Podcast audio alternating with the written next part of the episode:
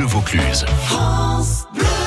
Il faut pas traduire mot à mot comme ça, Jeff. Allez, 9h41, c'est l'heure de retrouver, euh, comme tous les samedis, comme tous les dimanches, à cette heure-ci, l'appel de la nature, un appel irrésistible avec Argentine euh.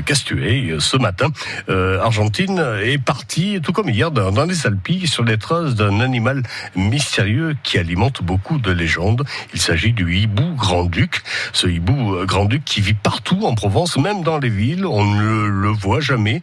Écoutez bien ce bruit, si vous l'entendez, c'est que le grand-duc vous surveille peut-être.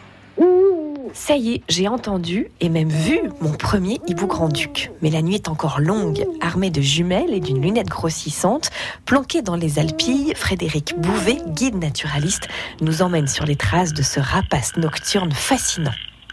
Si nous, on avait les yeux de la même taille que ceux d'un grand-duc, nos yeux seraient gros comme des balles de tennis. On serait peut-être un peu moins beau. Ah bah oui, mais ça c'est très, c'est très subjectif tout ça. Le grand-duc, il fait euh, entre 50 et 70 cm de haut ou de long, d'une envergure de 1m50 à 1m70, hein, c'est plus que mon envergure à moi. Mais pour un poids très modeste, de 3 kg. Ça y est, là, on l'a entendu là. Hein? Et ça, c'est le deuxième couple, ça y est. Ah oui, je le vois. Vous voyez là-bas sur la crête, il y a une espèce de petit col et au milieu du col, il y a une petite molaire. Il est sur la molaire. Là, il est perché.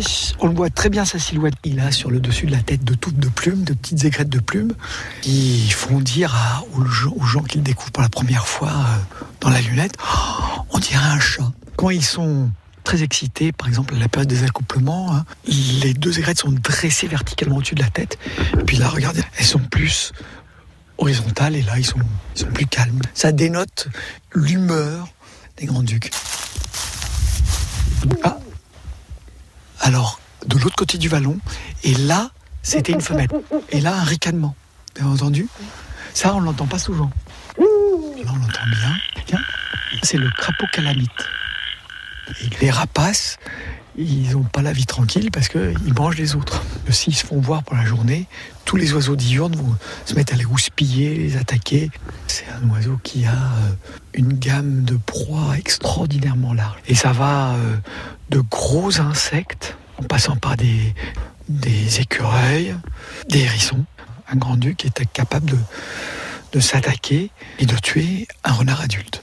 De l'autre côté du vallon, je vais regarder avec les jumelles. Ah oui, oui, c'en est un troisième troisième grand-duc de la soirée.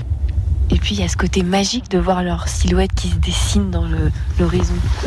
Voilà, c'est comme la radio. En fait, on n'a pas besoin d'être juste à côté, de la voir euh, en gros plan, tous les détails. Pour que la magie opère, il ne faut pas être trop près. Là, ah, ils sont bavards, hein. ils sont, ils sont bavards ce soir. ils ont vu le micro. Vous l'avez donc compris, euh, il vous suffit d'ouvrir l'œil la nuit chez vous et vous avez peut-être un grand-duc dans votre jardin sans le savoir. Le rendez-vous avait pris avec vous, Argentine Castuet, euh, la semaine prochaine, le week-end prochain dans l'appel de la nature. Nous partirons à la découverte du métier de chien de berger. Et puis, euh, dès maintenant, vous pouvez retrouver l'ensemble des aventures d'Argentine sur la trace et les traces des animaux sauvages de notre région sur notre site francebleu.fr.